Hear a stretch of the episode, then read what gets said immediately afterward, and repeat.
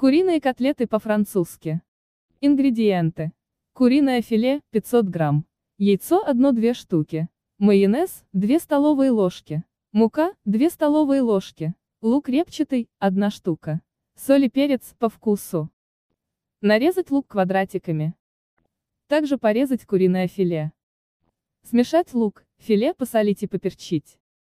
Добавить сначала аккуратно одно яйцо. Если будет не хватать по консистенции, то добавить второе. Добавить майонез. Высыпать муку и перемешать массу. По густоте она должна получиться как сметана, не сильно густая.